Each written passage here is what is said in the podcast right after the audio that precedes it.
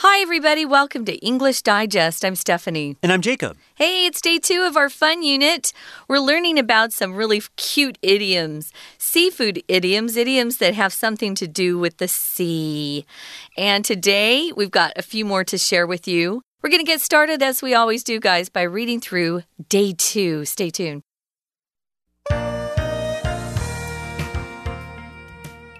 Fish can't have all the fun in this article. Here are a few shellfish idioms to float your boat. The world is your oyster. Like many English idioms, this one comes from a Shakespearean play. It's often used when portraying to young people the many opportunities ahead of them in life.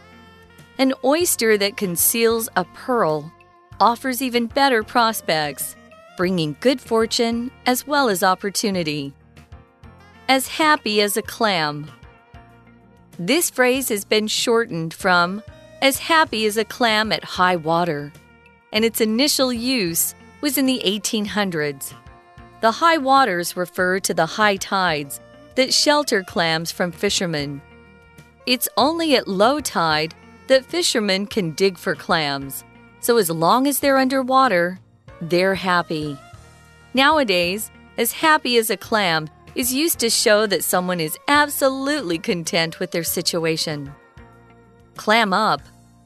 Anyone who's ever tried to pry open a clam knows how impossible it is. This survival tactic keeps clams safe when threatened. A similar effect may take place when a suspect is being grilled by detectives. The suspect may choose to clam up or refuse to speak as a form of protection. Crabs in a bucket. When a bunch of crabs get thrown into a bucket, their natural impulse is to escape. In such a scenario, crabs will pursue freedom by attempting to climb out. The crabs at the bottom then pull at others' legs, hauling the climbers back down. People who sabotage others' opportunities in order to benefit themselves can be compared to these crabs. If you think these idioms are all the fish in the sea, you're certainly mistaken. Get out there and fish for your own.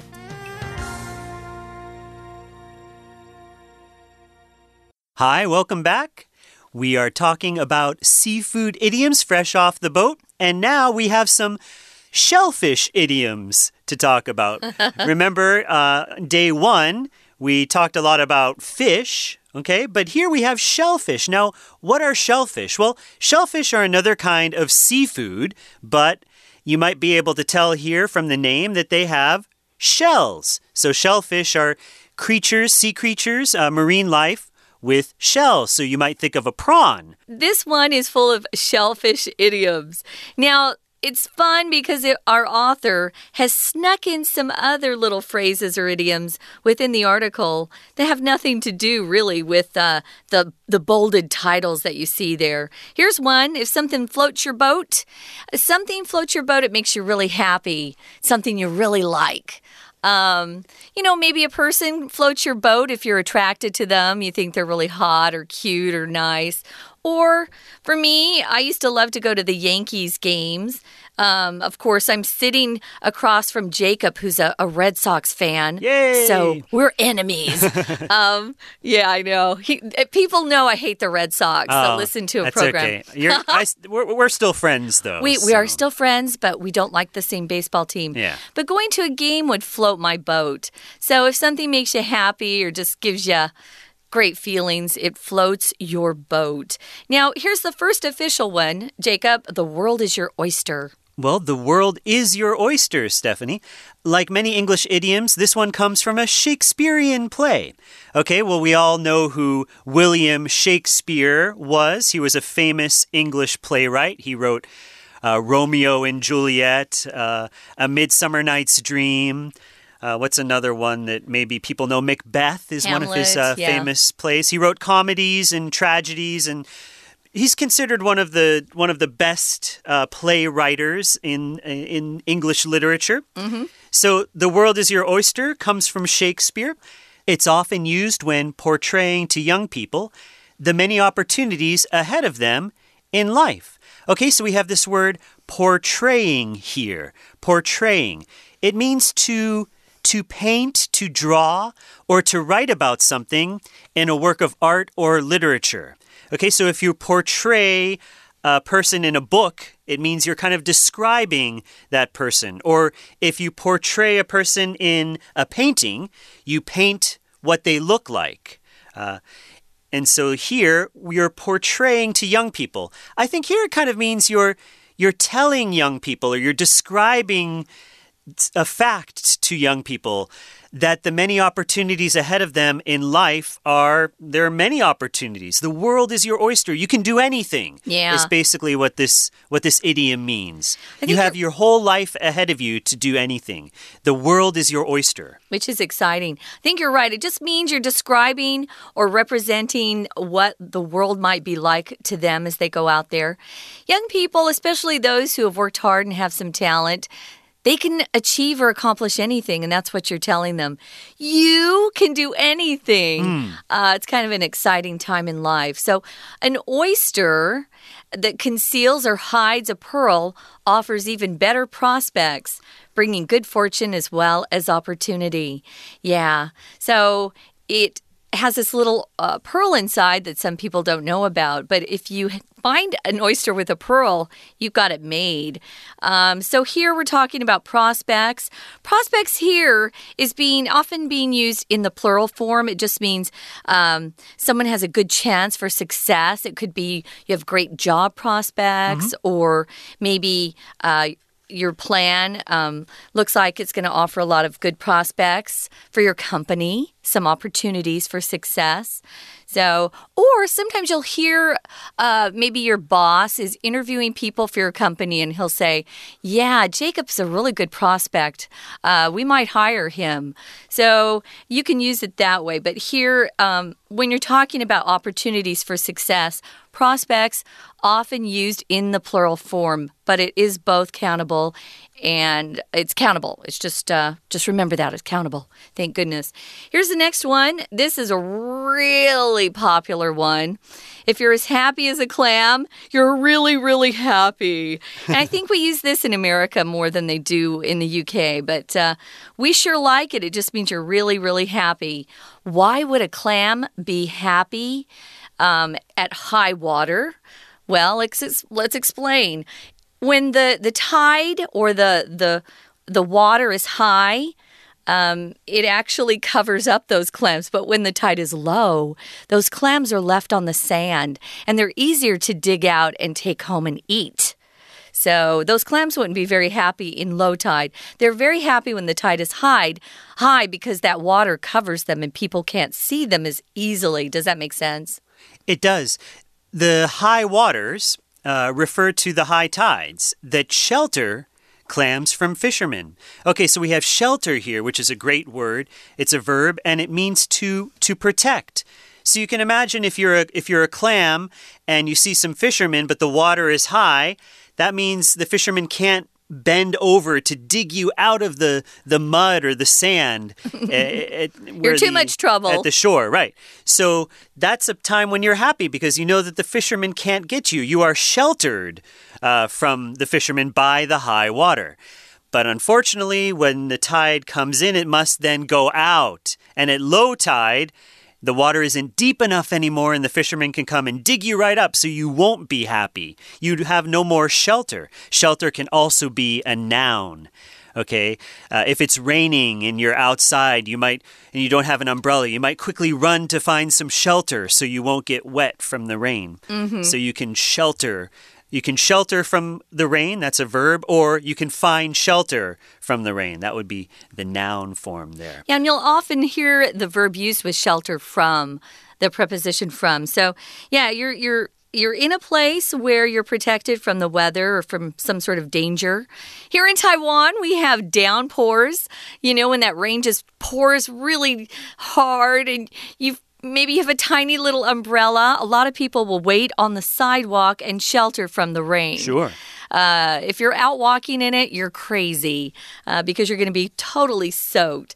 So, those are a couple of them. Uh, nowadays, as happy as a clam is used to show that someone's absolutely content with their situation.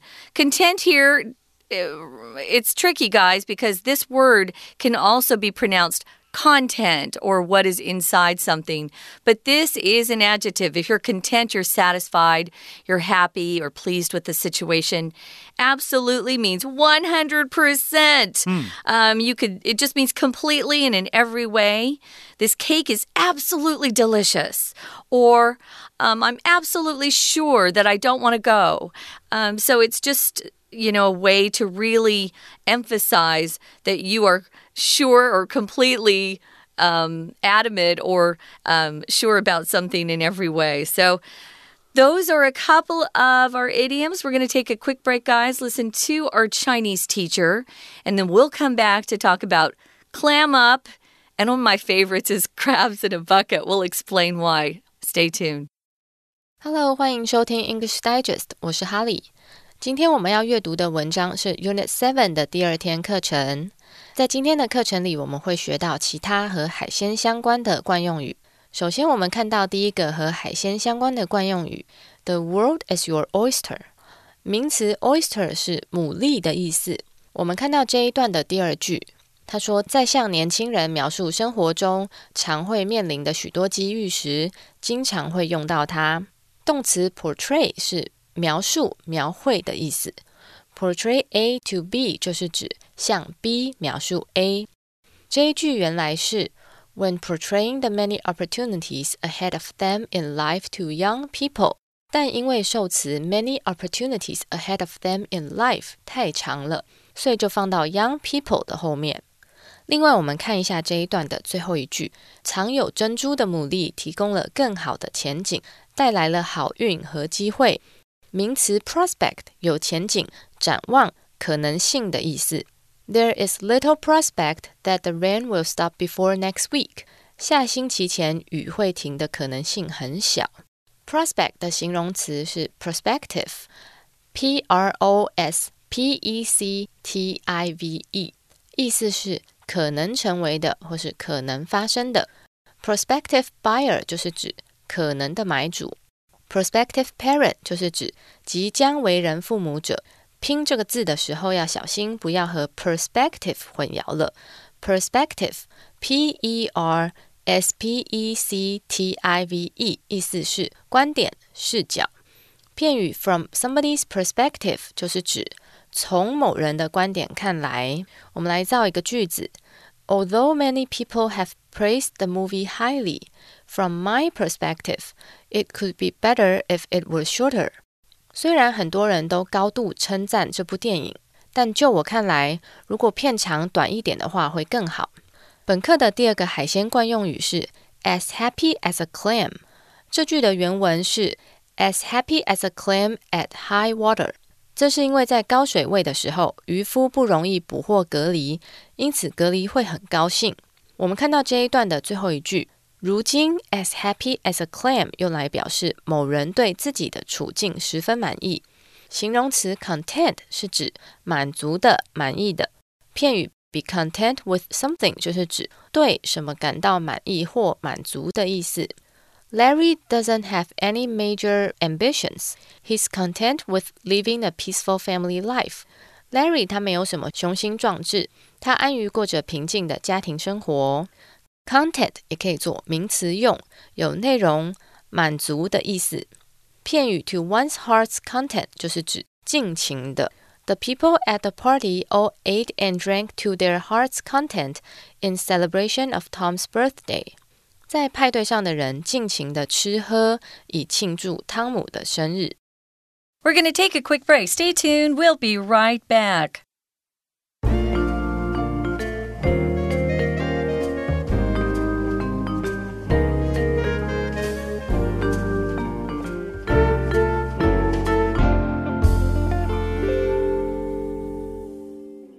Welcome back, guys. We hope you enjoyed listening to more from our Chinese teacher, who always has a lot to share. We're talking about seafood idioms, and today we're focusing more on some shellfish idioms Mm-hmm. that will float your boat or make you happy. They're kind of fun. The first one is the world is your oyster. Um, we use it a lot to to tell someone, "Wow." You have so much potential, and uh, it looks like you're going to have a good chance for a lot of success in your future. Um, I would say this phrase is used a lot for recent graduates, you know. Yeah. They have their degree and they're all full of hope, and, you know, they think that they're going to accomplish, you know, whatever. My dad's favorite phrase uh, growing up was, let's conquer the world. We're going to be successful. Kids, get up. Let's go. let's work hard. So the world is your oyster. What's the next one that we were talking about, Jacob? Uh, then we talked about as happy as a clam. And that means you're just very happy because if you're a clam and you're in the high water at high tide, it means the fishermen can't come and dig you out and eat you or sell you and eat you. Um, but then when it's low tide, you're in trouble. So you want to be as happy as a clam at high tide. Uh, and now we say as happy as a clam just to mean that you're very happy, you're very content. Yeah, we've actually shortened it, guys. You don't have to learn as happy as a clam at high tide. Uh, just say I'm I'm as happy as a clam. We all know what that means. Right. So you're really really happy. Now here's one where you're using it in a situation that's not quite so happy. You could say if someone clams up, it means they shut their mouth and they don't say a word. You Right. know, um, maybe uh, they've had a bad day you know, and their parents are trying to get them to share, you know, tell me what happened today, Johnny, you know, and little Johnny just clams up. He won't even say a word. So that is used sometimes when you just don't want to talk at all. Here it says anyone who's ever tried to pry open a clam knows how impossible it is. It's very hard to open clams. I've watched a lot of cooking shows and it seems like that that is quite difficult. So, uh, hard to open a clam. To pry is a great word, guys. It just means you are trying to open something, but if you use that word pry, it gives you the idea that it's quite difficult. I couldn't pry the jar open. Right. You know how sometimes those lids on glass jars they just won't move? Um, sometimes it's hard to pry them open. You have to use a lot of force. Yeah, or I just ask my brother and my dad. Right. or to pry pry a door open, the door could be stuck and you have to you have to pry it open. Same idea. So that's why we kind of go with this clam. So this survival tactic keeps clams safe when threatened. That's how they protect themselves. So a tactic is just some sort of method to accomplish something, and that's how they keep themselves safe. Safe. They they shut their shells really tightly. And a similar effect may take place when a suspect is being grilled by detectives. Okay, we have a few vocabulary words and phrases to look at here. So, a similar effect may take place. Take place means to occur or to happen. And we're talking about a suspect who is being grilled. Okay, when you see the word grilled here, you might think of cooking, right? barbecue, Yeah, yeah. you might grill a steak or you might uh, grill some uh, some mushrooms or something like that. You Sure. can you can grill anything over basically putting it over heat uh, and and cooking it that way. But here, this type of grilling is a little bit different. You you are adding some heat, but it's not physical heat. Uh, it means that someone is asking you a lot of questions. Uh, and we have a situation here where detectives, detec detectives are police officers who in investigate crimes. And there's also, of course, uh, private detectives. When you think of detectives, you might think of Sherlock Holmes, Right. right? He's one of the most famous uh, fictional characters. He was a detective, Sherlock Holmes. And detectives are grilling a suspect. They think someone did something wrong, so they start asking the suspect lots of questions to try and get him or her to tell them the truth, to admit to committing this crime. Okay, so, right. Someone might clam up. Imagine that you're the, the police officers are, are asking you all these questions. You might you might just close your mouth and not be able to say anything because you don't want to be guilty. You don't want to admit to doing something wrong. So you, if you're in this situation, hopefully you won't be, but if you're in this situation, you might clam up. You won't be able to say anything. Mm -hmm. Even if you're innocent, my dad, who is a lawyer, he he always says, "Don't talk to the police." No matter what, don't talk. Oh, because nothing good, well, nothing good can happen. They right? can, they by law, they can lie, lie to you. They can set you up. That's legal. So never talk to the police. I also have a brother in law who's a top guy in the police department. He says the same thing don't ever talk. yeah, so clam up if you're, uh, you know, arrested and taken in and they're questioning you your parents will sometimes grill you, or you'll feel like you're being grilled. Oh, sure. You know, but, but they have the right to ask you what you've been doing. they are your parents. So, yeah, uh, it's just. It's a moment of just feeling really uncomfortable because the questioning is very intense and you'd rather not say anything for whatever reason. So, yeah, uh, that is to clam up. We know that one. We're moving on to the next one. It's our last one crabs in a bucket. Now, if you're like me, I didn't grow up by the sea. I grew up in a desert area. Um, but I watch a lot of cooking shows. Mm -hmm. I mm-hmm. say this a lot. I do. I love cooking shows. And they'll often be at the sea uh, by the seashore and they'll have some sort of, um, you know, shellfish or fish that they're working with. Sometimes they'll have crabs in a bucket. And you'll see these little creatures try to climb up to the top, but then another crab will come along and grab the, the, the, the clam or what, the crab right ahead of him and pull him back down. And they just never make any progress, no one gets out of the bucket because they pull each other down.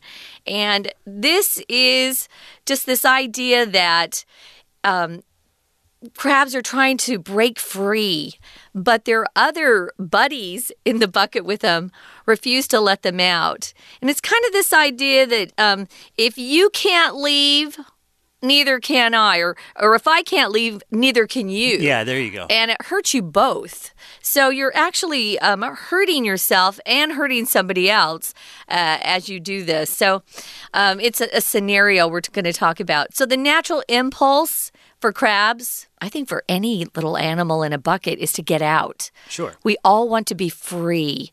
No one wants to be in a cage. So, an impulse is that sudden, strong desire you have to do something, to eat something, to say something, and you're not really thinking it through sometimes. So, sometimes it's not a very sensible thing to do, but usually have an impulse to do something one of the one of the things that's bad is sometimes you're in a very serious situation and you have an impulse to laugh, uh-huh. which is not what you should be doing. Right. But people do it. It's just kind of a crazy uh, desire impulse you have inside. So in this scenario, we're talking about crabs will pursue freedom by trying to get out. Right. And a scenario is kind of like a situation, right? So a scenario uh, is a situation here. So, right, you can imagine this crab is like, oh, I'm going to make it, I'm going to make it, I'm going to climb up to the top of the bucket and I'm going to be free. Oh, no, my buddy just pulled me down yeah. and I'm back on the bottom again. right, so I, I, I attempted to climb out, but the crabs at the bottom then pull at my legs, hauling the climbers back down. Okay, when you haul something, it kind of here it means to you can imagine them pulling, right? So you're you're hauling something down, you're pulling them back down. You also see this word haul, H A U L, uh, when it's applied to trucks. Trucks will haul goods uh, across the uh, across a state or across a country. We call it long haul truckers. Mm -hmm. um, these trucks that will carry goods a long distance. They they're hauling uh, the goods. So people who sabotage others' opportunities in order to benefit themselves can be compared to these crabs. When you sabotage something, you kind of ruin it for for someone. Uh, it could be a, a, game or a plan or, or anything. If it you could be your opponent, yeah, yeah, your competition. If you sabotage it, you you ruin it, and, and it doesn't work now for for anybody. So right, these crabs at the bottom are sabotaging the ones that are climbing up to the top. So here's our last quick idiom. Um, if you think these idioms are all fish in the sea, uh, you're you're certainly mistaken uh, when somebody breaks up with a boyfriend or girlfriend, they feel awful. And you'll often hear their friends say, Oh, there are plenty more fish in the sea, meaning, mm. oh, there are other people out there that, that you can date and like sure. just as good. So there are plenty more fish in the sea is another quick idiom we're going to share with you. But we got to wrap up. We're going to listen to our Chinese teacher one more time and then say goodbye. 我们接着看到第三个和海鲜相关的惯用语 “clam up”。第一句指出， 任何试图撬开隔离的人都知道这有多么不可能。Pray something open 就是指撬开某物。另外，动词 pray 也有窥探、打听的意思，常搭配介系词 into 再接名词。Paparazzi kept asking the celebrity personal questions, trying to pry into his private life. 狗仔队不断的问这位名人个人的问题，试图窥探他的私人生活。另外，这一句的动词 knows 后面接了一个 how 名词子句作为受词，表示多么怎么样的意思。在使用的时候要注意，how 后面要先接形容词或副词，才接主词和动词。例如，Ken's friend forbade him to drive after drinking because she know how dangerous it might be. Ken 的朋友禁止他酒驾，因为他知道这会有多危险。我们看到本课的最后一个惯用语 “crabs in a bucket”。当一堆螃蟹被丢到水桶里时，螃蟹会慌张的想要爬出水桶。在这个情况下呢，螃蟹会扯彼此的后腿，让对方无法成功脱逃。我们看到这一段的最后一句：“破坏他人的机会以使自己受益的人，可以和这些螃蟹相提并论。”动词 sabotage 是指 doing things to stop somebody from achieving something，也就是蓄意破坏或妨害的意思。我们来造一个句子：Judy's ex-husband tried to sabotage her wedding by setting fire to the venue. Judy 的前夫试着在她的结婚场地纵火，来破坏她的婚礼。以上就是今天的课程，谢谢大家收听。We hope you've enjoyed learning some of these seafood idioms, guys. We had a fun time just yeah. reviewing them and, yeah, remembering how we use them. We hope you'll join us for our next program. For English Digest, I'm Stephanie. And I'm Jacob. Bye. Bye.